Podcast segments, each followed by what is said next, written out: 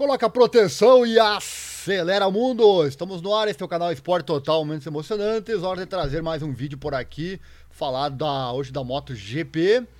Quero trazer os seguintes assuntos: é, testes de Jerez, pós-corrida no mesmo circuito. Também trazer o estado de saúde atual do Miguel Oliveira, o azarado, hein? E também trazer os resultados é, das corridas do final de semana e também a classificação do campeonato. Vai deixando o like então já, se inscreva no canal aí, acione o sininho, compartilhe nosso link. É, para que mais e mais pessoas tenham acesso. Nosso Pix também está aí na tela, você pode doar qualquer valor nessa causa na divulgação desses esportes menos favorecidos da grande mídia. Qualquer valor é bem-vindo, tá certo? Tem dois códigos para você na tela. Roda a vinheta e vamos lá com a informação aqui para você, porque o esporte a motor também é o que nos move a emoção, né? Roda a vinheta, já volto.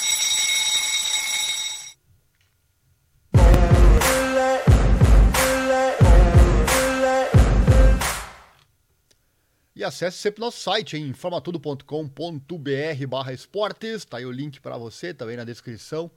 Aqui tem tudo o que nós, todo o nosso trabalho está no nosso site. Vamos aqui no motociclismo pegar as informações que eu tenho hoje separadas para você que está ligado na nossa programação. Tá aí a, a Repsol Honda na tela, que é um dos destaques do teste, uh, destaques não positivos, mas destaques com assuntos a falar com relação ao teste lá de Jerez. Então vem comigo, vai comentando já, deixe seu comentário sobre os assuntos que vamos trazendo para você aqui na sequência.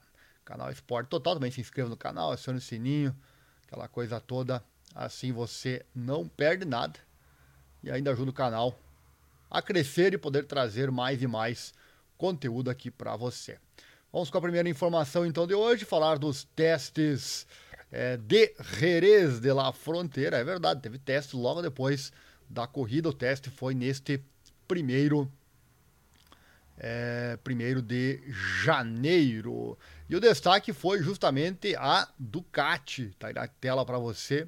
A Ducati, a VR46. Deu Ducati nos testes de Jerez que aconteceram então logo após a corrida no mesmo circuito neste fim de semana. Os testes foram neste dia 1 segunda-feira. O fim de semana decorrido em Jerez não foi dos melhores para a VR46, que lembramos usa Ducati 2022. Porém, nos testes a VR46 foi super bem, com Marco Bezek, que perdeu a liderança do campeonato 2023, ficando em P1, e Luca Marini em P2. Em P3, adivinha quem? Fábio Quartararo. Incrível né, o que ele faz no tiro curto fato que ele não consegue repetir em corrida. Ele fez um tempo que não conseguiu em nenhum momento no fim de semana de corrida, em que nunca ficou abaixo de 1,37. Daqui a pouco eu passo todos os tempos para você. Quartararo reconheceu depois que se concentrou em melhorar o desempenho com pouco combustível em pneus novos, que tem sido o calcanhar de Aquiles dele e da Yamaha até agora, 2023. Ele também experimentou um novo escapamento que o companheiro de equipe Franco Morbidelli experimentou durante o fim de semana de corrida, bem como uma nova aerodinâmica, com a qual ele não ficou muito impressionado, e uma versão diferente do chassi, que até agora rendeu um veredito inconclusivo.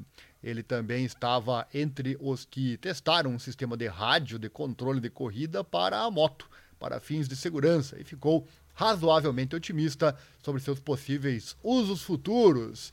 Mas uma novidade que vem aí, hein? Fique de olho, mais uma novidade que vem aí a qualquer momento. Quartararo é nítido, né? Ele, ele precisa largar bem, ele sabe disso e ele tenta largar bem, só que nem sempre isso é possível, nem sempre com pouco combustível, pneus novos, nem sempre ele consegue esse tempo bom. Se ele tivesse largado bem no GP de Jerez, na prova grande, de domingo, certamente nada daquilo teria acontecido, aquele choque dele com o Miguel Oliveira. Ah, daqui a pouco eu falo também sobre o Miguel Oliveira fica ligado na nossa programação.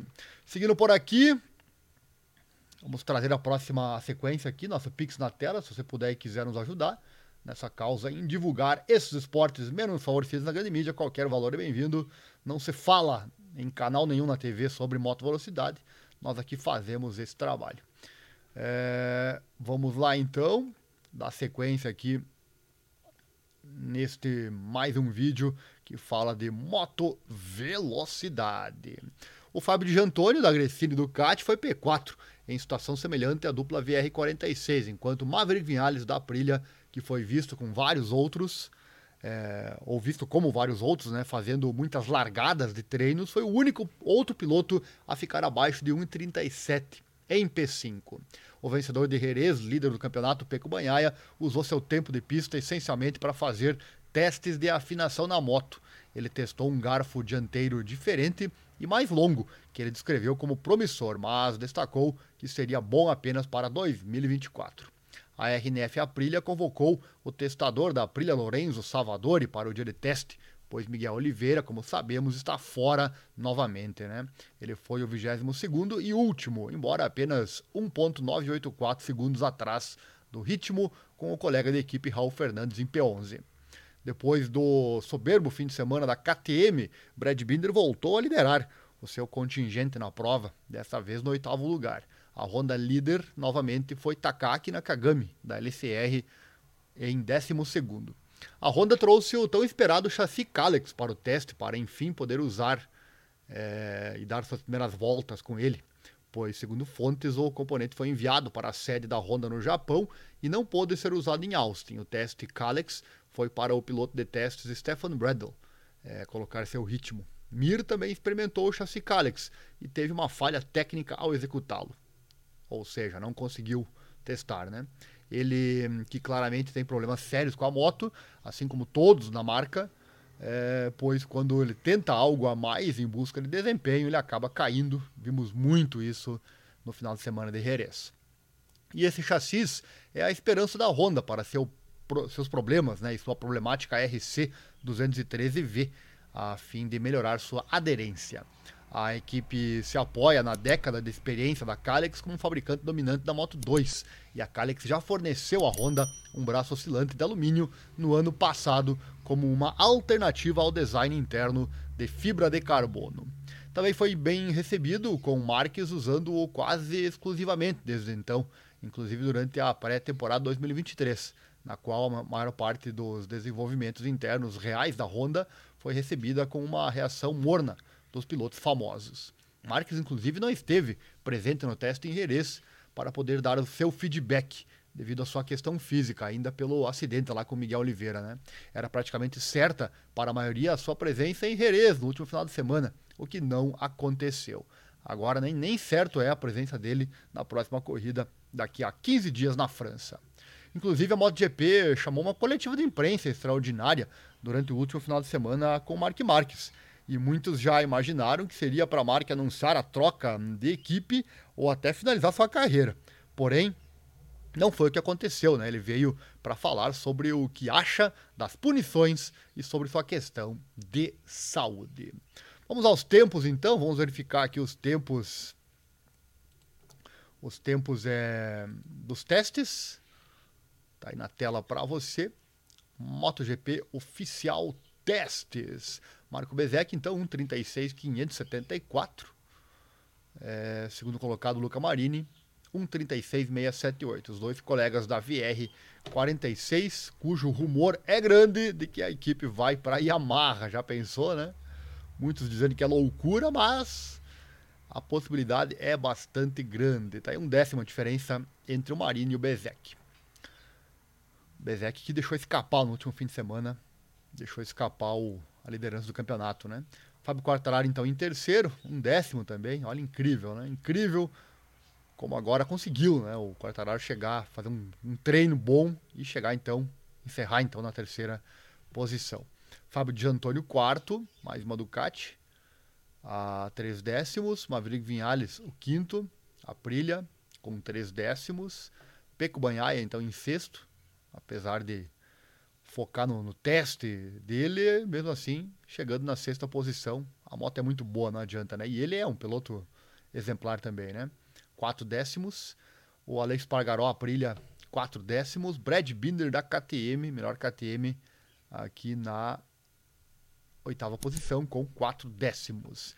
Jorge Martin em nono, com a Ducati, meio segundo. Alex Marques Ducati, 6 décimos. Raul Fernandes da Aprilia, 7 décimos. Takaki Nakagami, da Honda, 7 décimos. John Zarco, da Ducati, 7 décimos. Olha só quantos no mesmo segundo, né? Jack Miller, 14, KTM, 8 décimos. O John Mir, 15, 9 décimos. E o 16, Franco Morbidelli também, com 9 décimos. 16 pilotos dentro do mesmo segundo. Isso é a MotoGP atual, realmente algo incrível, né? Duas Yamahas aqui, duas KTMs, é, três Aprilias e algumas várias Ducatis por aí, né? E uma Honda, né? E várias Ducatis por aí. Depois o Alex Rins, 1.1 de gap, Augusto Fernandes também 1.1, Stefan Bradl 1.2, Dani Pedrosa 1.8, Jonas Folger 1.9 e o Lourenço Salvador 1.9. Claro que é teste, né? Não sabemos aqui o que exatamente fez cada piloto e cada equipe. Dani Pedrosa, por exemplo, aqui na vigésima posição. Muitos pilotos não vão para a pista realmente para fazer tempo.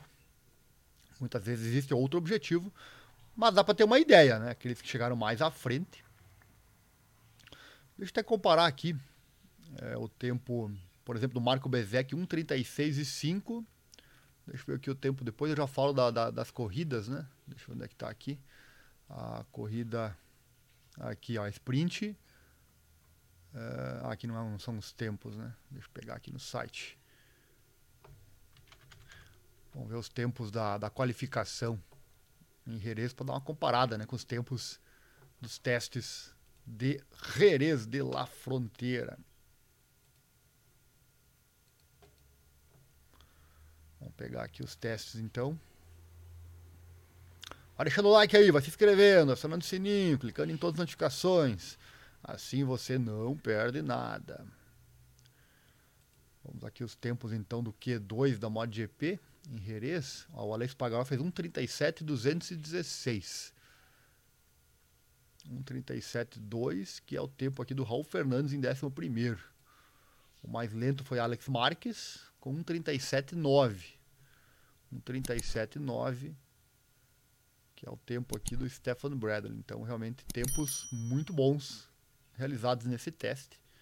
É um teste livre, muitos estão testando, mas a maioria fazendo tempos melhores do que os tempos do Q2 da MotoGP. Para ter uma ideia, né? A galera testa mesmo e, mesmo sendo teste, mão embaixo, né? Mão embaixo com resultados bastante interessantes. A pole foi 1,37,2 e aqui o Bezek fez 1,36,5. Aí você me pergunta, né? Como que. Vamos ver quanto, quanto que o Bezek fez aqui, por exemplo. O Bezek ficou fora, se não me engano, né?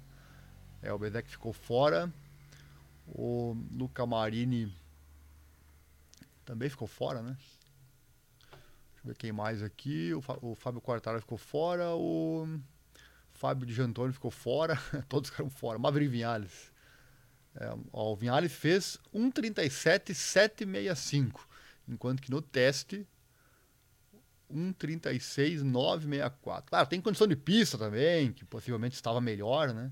Porque o fim de semana teve é, algumas garoas em alguns momentos, pista mais fria, então tem isso também, não é só o teste. Mas interessante, né? Nos testes fizeram tempos bem mais baixos do que no Q2 da MotoGP. Tá? Então os resultados para você. Dando sequência, quero falar também do estado de saúde do Miguel Oliveira. Mais um assunto bônus para você que está ligado aqui no canal, né?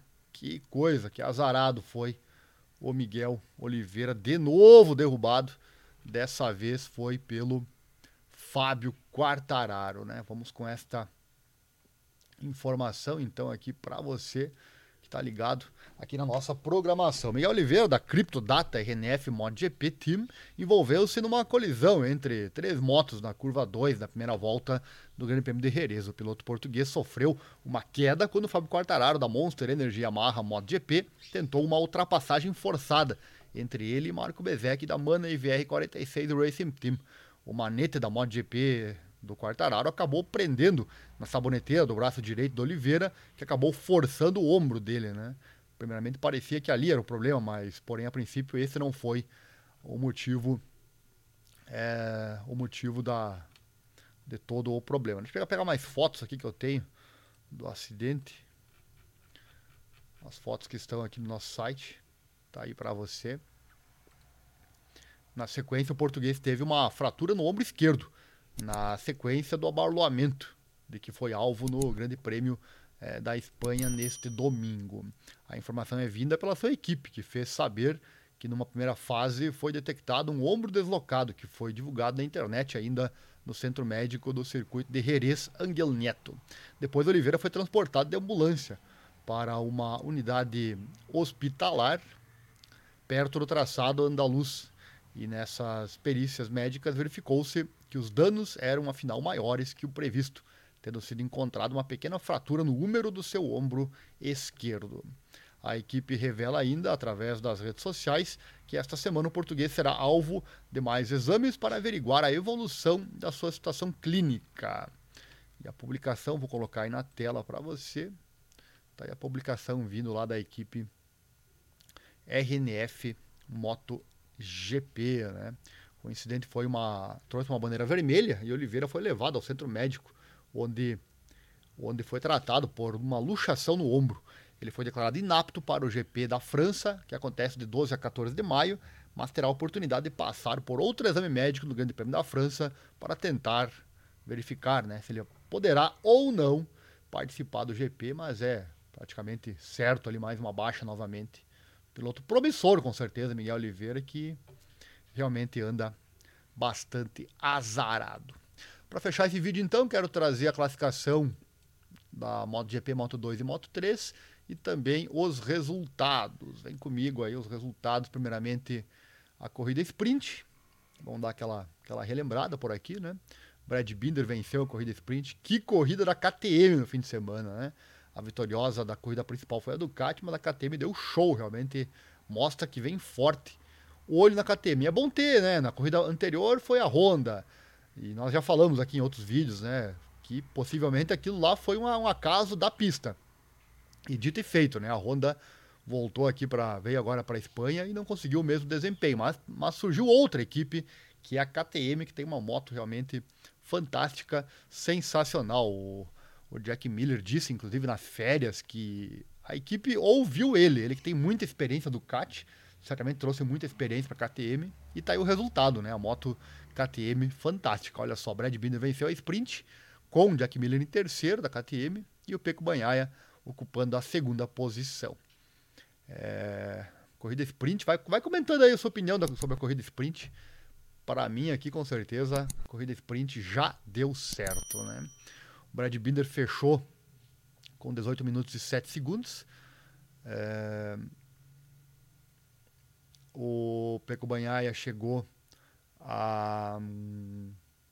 Cadê o gap? 4 décimos. Boa diferença, né? o Jack Miller em terceiro, seis décimos. Depois Jorge Martin em quarto com oito décimos. Tá? Então, quatro pilotos dentro do mesmo segundo, duas KTMs e duas Ducati. Depois o Miguel Oliveira né, na quinta posição. Olha só, né? Miguel Oliveira na quinta posição. Sem dúvida, poderia ter tido um final de semana sensacional, não fosse tudo aquilo que aconteceu. Quartararo que se afobou, né? Quartararo se afobou ali na, na, sua ânsia de tentar bons resultados. Ele que, como já falamos, precisa largar bem. Isso não aconteceu na corrida principal e aí ele tentou fazer é, na primeira volta o que muitas vezes é impossível, né? Pneu frio, freio frio, tá tudo anormal na primeira volta. E só que os pilotos ou esquecem às vezes ou todo mundo quer passar, todo mundo quer ganhar. E aí acontece esse tipo de situação, né? Dani Pedrosa em sexto, muito bem também na sprint. O Vinhales em sétimo. E assim vai, né? Na Moto 2, corrida, corrida da Moto 2, Sam Lewis é, venceu tranquilo para cima do Pedro Acosta. Que corrida. Ah, muita gente não gosta da Moto 2. Claro que não é mesmo. Não, se você comparar as três, Moto 3, 2 e GP, a Moto 3 sempre é, sempre é fantástica. Moto GP costuma ser boa. E a Moto 2, né, na comparação, fica em terceiro, mas eu. É que é aquela questão, né? Nem todo fã pensa do mesmo jeito, né? Enfim, eu, para mim, é sempre sensacional. É, cada, cada corrida está tendo um vitorioso diferente, né? Está sendo dividido aí o Pedro Acosta, o Sam Lewis, o Tony Arbolino, né? Chegou em quarto aqui, vencedor da última prova. Então, Pedro Acosta que parecia que ia nadar de braçada na, na, na Moto 2, só que não, né? Tá tendo adversários. Às vezes Tony Arbolino, às vezes o, o Sam Lewis, como foi o caso. Alonso Lopes, outro que costuma chegar bem, né? Enfim, mas é um, é, um, é um aquecimento, um aperitivo para a corrida principal que acontece depois, né? O gap, então, do, do Lewis para o Acosta foi de 2.8. Aqui o Sam Lewis ganhou tranquilamente. E aí se fala, né? Quem critica a Moto 2 diz, ah, as motos são todas iguais. Tá, mas se as motos são iguais, como que o Sam Lewis consegue vencer com 2.8 de gap? Olha a diferença, né? Foi sensacional, incrível, né? Se a moto é igual, em teoria teria que chegar todo mundo perto, né? Só que não é o que acontece. Então, tem essa questão também. Há quem critica por ser igual, mas há quem critica porque ah, a corrida não teve graça. Corrida passada, por exemplo, a corrida passada foi sensacional. O Pedro Acosta e o Tony Arbolino, se não me engano, né? Chegaram a meia roda de diferença. Se isso não é corrida emocionante, então eu não sei o que é, né? Mas enfim, opinião é igual aquela coisa lá, todo mundo tem a sua, né? É, Tony Arbolino então em quarto, Aaron Canet em quinto. E assim vai, né? Jake Dixon, Som Kiachantra, Albert Arenas, Felipe Salah. O Ayogura, que estava muito bem na prova, acabou caindo, né? Tá se recuperando. Ele que foi destaque no ano passado. Veio de lesão, parece bem agora, mas infelizmente acabou caindo. Vamos na classificação aqui da Moto 2. A Moto 2, cadê você? Classificação Moto 2. O Acosta, então, é líder do campeonato, 74. E o Tony Arbolino, 74. Olha só, se isso não é emoção, né? Pra mim é, cada um, cada um, né? Pra mim é, é o que tem. Eu percebo a audiência bem menor na, na, tá até na Moto 3, né? A galera, o, o, o povo brasileiro que é, que é o principal, né? Que era aquilo que. A categoria máxima, que é a MotoGP, né? Mas quem perde, perde, né? Eu gostei muito da corrida. Não foi a melhor do ano, com certeza, mas eu gostei muito do que eu vi e do que eu narrei também. As três corridas foram narradas. Fica a dica para você. Se você quiser rever qualquer corrida com a nossa narração, acesse o site no Google aí. Joga no Google Full Match Sports, espaço MotoGP, você vai encontrar lá o vídeo da Moto 3, da Moto 2, da Moto GP, aí você basta você sincronizar com o nosso áudio, com a nossa narração aqui, e você pode ver rever a prova quando quiser. Então, briga acirrada. Pedro Acosta parecia que é tranquilo, né? Ele que tem tudo para ir para uma MotoGP ano que vem, 2024. Se tiver vaga, claro, né? Mas a briga tá feia aqui na Moto é, 2, né? Moto 3, Ivo Ortolá, então, venceu a corrida. Que corrida, né? Não foi boa para o Diogo Moreira, mas foi uma corrida sensacional. David Alonso, como sempre é, né? A Moto 3 não tem alguém, é muito difícil alguém. Na última prova, ou, ou penúltima prova, quando o Sasaki abriu bastante, aquilo lá é raro, né? Normalmente é isso aí, briga até o final. Olha só os gaps aqui. Ó. Até o sétimo foi sete décimos de gap. Então a briga sempre é fantástica. Também a corrida foi narrada aqui no canal. E voltou lá, então venceu com David Alonso em segundo. O Alonso com. O Alonso que quase conquistou a primeira vitória dele, né? O colombiano David Alonso. Olho nesse piloto, hein? Por detalhe, não venceu essa corrida. Foi realmente fantástica. Que prova do David Alonso. Gap 34 milésimos, né? Jean Mazia em terceiro, dois décimos. Aimo Sasaki em quarto, quatro décimos. José Antônio Rueda, cinco décimos. Daniel Rolgado, 6 décimos, Javier Artigas, 7 décimos, Tatsuki Suzuki, aí 1.9, já, é o, já é o segundo pelotão, né? Denis Onchu, 3.8, Diogo Moreira, muitos criticaram ele pela falta de vontade de vencer, digamos assim, né?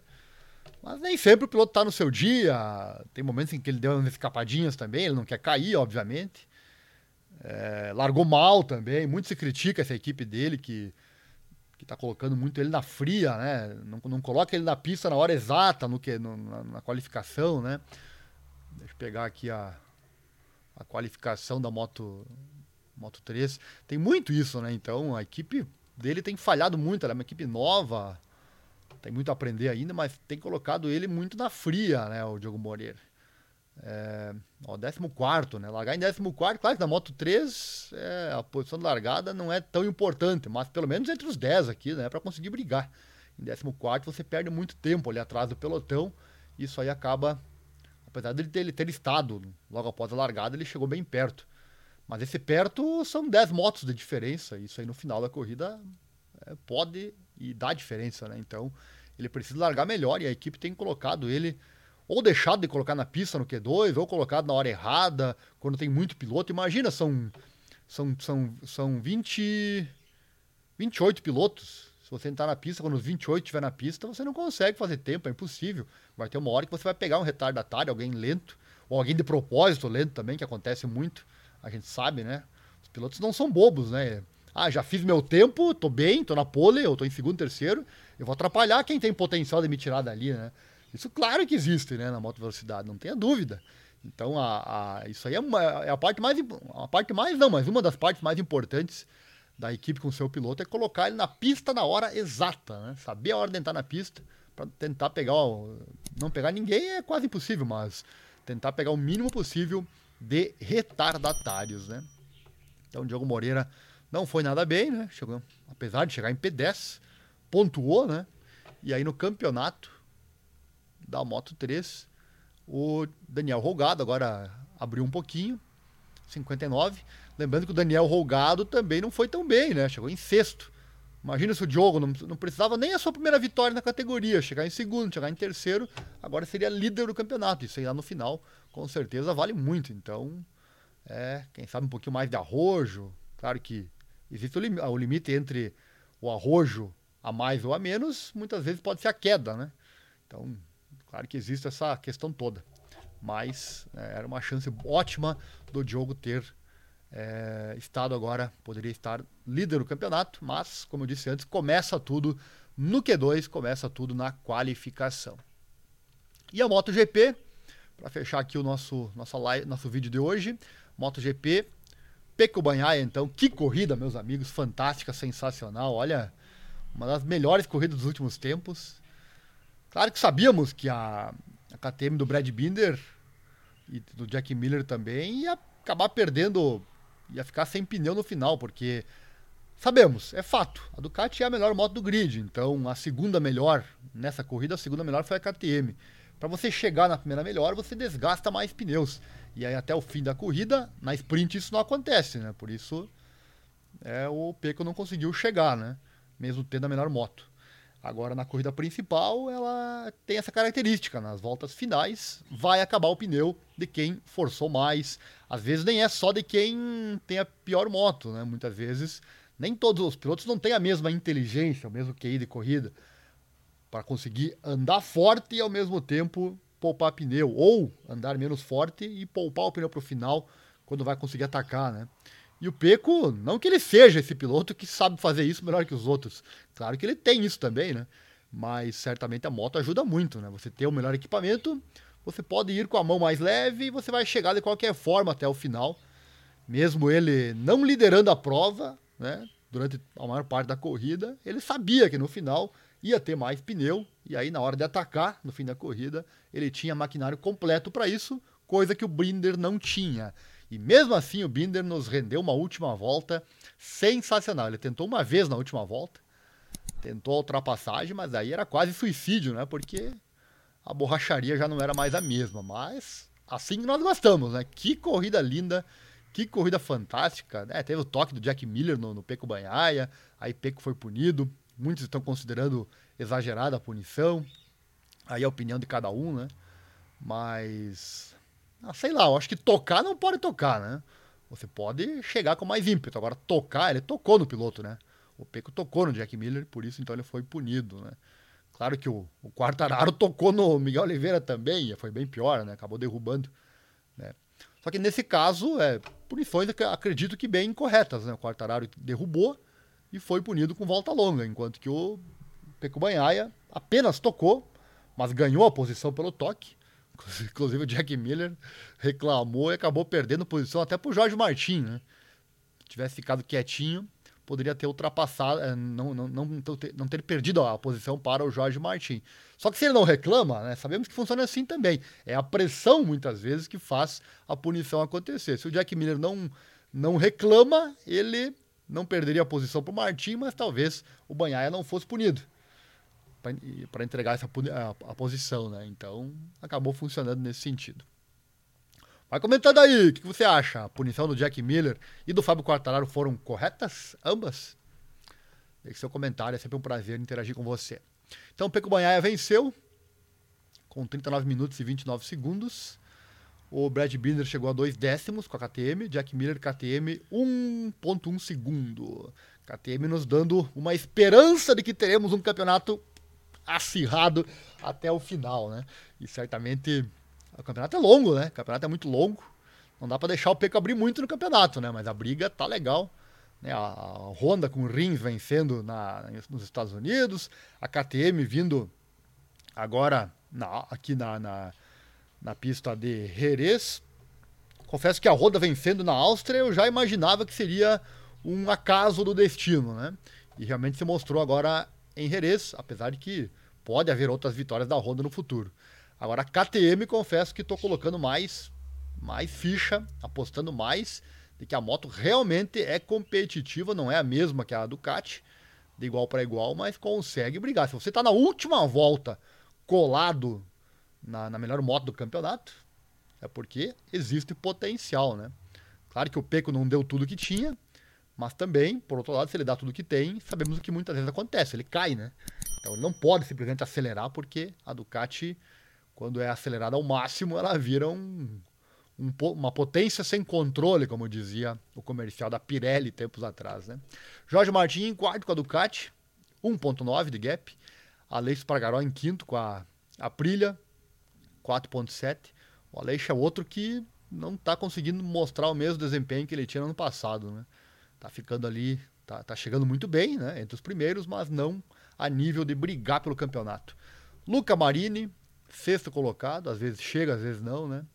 Dani Pedrosa, muito se esperava dele, que estava bem legal e mesmo ele não tendo ritmo de corrida, né? Olha só, chegou em sétimo, tanto tempo parado. Claro, conhece bem essa pista, enfim, mas é, é fantástico. E ele ficou muito feliz. Inclusive o site da MotoGP, se eu não me engano, tem essa imagem aqui agora neste momento. Olha só. Tá aí a cara do. Cara da felicidade, né? Cara da felicidade do Dani Pedrosa. Isso é sensacional. É, o Alex Marques em oitavo. Alex Marques, confesso que achei que esse ano seria para ele, né? Por enquanto é o outro que tá ficando só no meio do pelotão, né? Takaki Nakagami, costuma ser a melhor Honda. Sabemos que ele só está na Honda porque é japonês, a verdade tem que ser dita, mas também sabemos que ele está sendo o melhor Honda. Talvez porque não acelera tanto como os outros, né? Aí não cai, né? Olha o Mir, quantas vezes o Mir caiu no fim de semana. Incrível e caiu também aqui na corrida principal. E o Takaaki tem menos ímpeto, daí acaba por co consequência sendo melhor das Hondas, né? A verdade tem que ser dita, né? Enfim, mas tem que ter também, não adianta todo mundo cair, né? Se todo mundo cair, a marca fica com zero em, em chegadas para todos, né? Então também não dá, né? Fábio Quartararo, olha o que faz o Fábio Quartararo. Pagou dupla volta longa e a fera chega em décimo ainda. Imagina se dá uma moto, qualquer moto do grid que você der pro Quartararo, menos a Honda. qualquer moto menos a Honda, pode ser Ducati, pode ser KTM, pode ser a Aprilia, ele ia fazer chover, hein? Olha só, chegou em décimo ainda. 15.8 de gap. Não sei quanto perde ali em cada volta longa. Ele teve que repetir a volta longa porque ele fez mal feita a primeira, né? Um, dois, três, quatro. É, perde uns 4, 5 segundos ali a volta longa, né? Cada volta.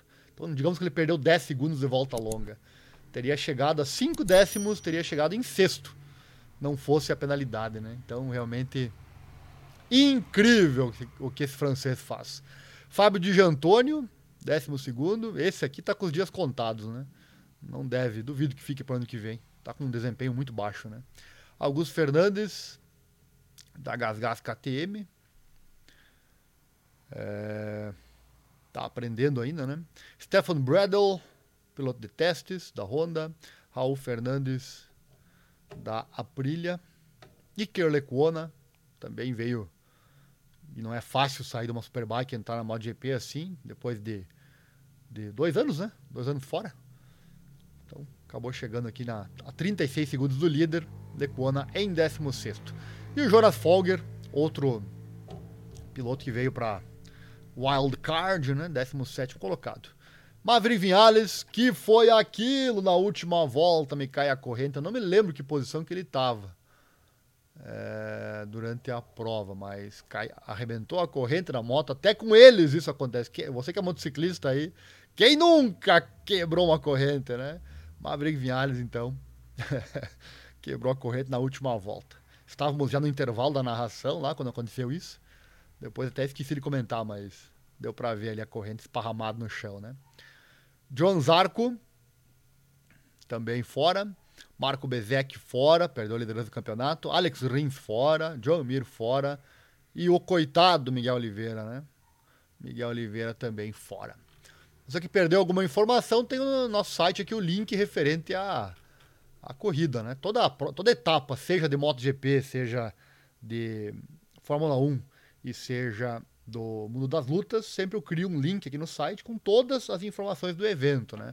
Fórmula 1, por exemplo, não, não pude narrar porque foi exatamente no mesmo horário da MotoGP, acabei optando pela MotoGP, né? É... Até porque tem mais audiência aqui na MotoGP porque ela não passa em TV aberta, né? E acabei optando por narrar, mas o link está lá criado, tem todas as informações também do final de semana. Então você desce aqui, você vai encontrar realmente muita coisa. Tem uma, uma live aqui da corrida, se você quiser rever a prova eu tenho separado sempre Moto 3, Moto 2 e Moto GP em três vídeos separados. Você acha aqui no canal, né? Aqui tá na Moto 2 e aqui da Moto da Moto 3. É barbadinho. Você vai aqui no Google, coloca aqui Full Match Sports Espaço MotoGP. Aí aqui você vai entrar e vai ter o vídeo que eles colocam aqui em inglês Ainda não colocaram. Eu não sei porque eles atrasaram esse fim de semana, mas no, normalmente está aqui, ó, das Américas está aqui, durante a semana vai estar aqui, né? Aí você entra ali, vai ter o vídeo em inglês, aí é só sincronizar com a nossa live aqui e você assiste Moto 3, Moto 2, Moto GP com a nossa narração em PTBR. Aqui tem todas as informações, então, para você acompanhar. Para fechar, então, vamos ao campeonato da MotoGP. Como é que tá? Como é que tá? Também está no nosso site, hein? o, a MotoGP, você vem aqui na página inicial, aí você clica em motociclismo news aqui no, na classificação Moto 2023. E aqui vai ter então a classificação. O Banhaia, líder da, do campeonato. É, vamos ver aqui. Campeonato com 87 pontos. Fez 37 em Portugal, fez 4 na Argentina, fez 12 nas Américas e fez 34 na Espanha. Mesmo com queda, ele não está zerado, né? Interessante, graças a sprint, né? Bezek, segundo colocado, 65. Abriu 22 agora o Peco. Também não fez zero em nenhum, né? O Binder, olha o Binder entrando na briga. É, Binder, 62 pontos, 25 de diferença. É pouca coisa, é uma vitória, meus amigos. É uma vitória, por isso que está emocionante a MotoGP 2023. Jack Miller em quarto, 38 de gap, 49 pontos. E assim vai, né? Essa então é a MotoGP. Ducati é a consultora líder, aqui não tem para ninguém, né? 137 contra 81.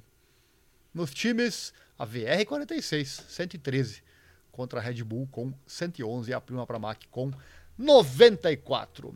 Bom, amigos, por hoje é isso. Se gostou, deixa o like, deixa o comentário, se inscreva no canal se não é inscrito, compartilhe esse link também com seus amigos, assim podemos ir mais e mais longe. Se você gosta do nosso trabalho, quer nos apoiar para que continuemos com ele e tragamos mais e mais informação para você, quanto mais apoio tiver, né, mais conteúdo você recebe. Aqui é qualquer valor, hein? Qualquer valor que você mandar, eu vou ficar super feliz, tá bom? E meu agradecimento a todos que mandam algum valor para nós, fico muito feliz de você. Se você quer que eu fale de você, eu não vou falar de quem não pedir, tá bom? Eu não vou falar aqui, mas se você quiser que eu fale de você, que doa para o nosso canal, é só deixar, quando mandar o Pix lá, mande também esta, este pedido, tá bom? Certo? Mas se quiser doar anônimo também não tem problema nenhum. Qualquer valor sempre é bem-vindo. Certo, amigos? Acesse o site, tá aí o link, informatudo.com.br barra esportes e o nosso YouTube. Valeu, obrigado, um abraço e não esqueça, acelera mundo! Sempre com proteção, né? Sempre com proteção. Aquele abraço, obrigado, até a próxima.